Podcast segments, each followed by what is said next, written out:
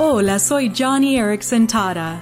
Como cuadripléjica, llevo puesto un corsé de soporte que aprieta mi abdomen y me ayuda a respirar mejor. Pero hace poco, justo antes de dar un mensaje durante un servicio de una universidad cristiana, me encontré luchando por respirar. Mi corsé no estaba ayudando, así que oré, supliqué por la fuerza de Dios. Y justo mientras oraba, el grupo de alabanza comenzó a cantar las palabras, Sopla en mí con poder, hoy derramo ante ti mi adoración.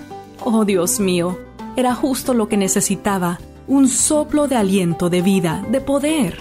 Juan capítulo 20 dice que Jesús sopló sobre sus discípulos y les dijo, reciban al Espíritu Santo. Si hoy sientes que necesitas un cambio de aire, presenta tus necesidades a tu Salvador e inhala la gracia fresca de aquel que es tu aliento de vida.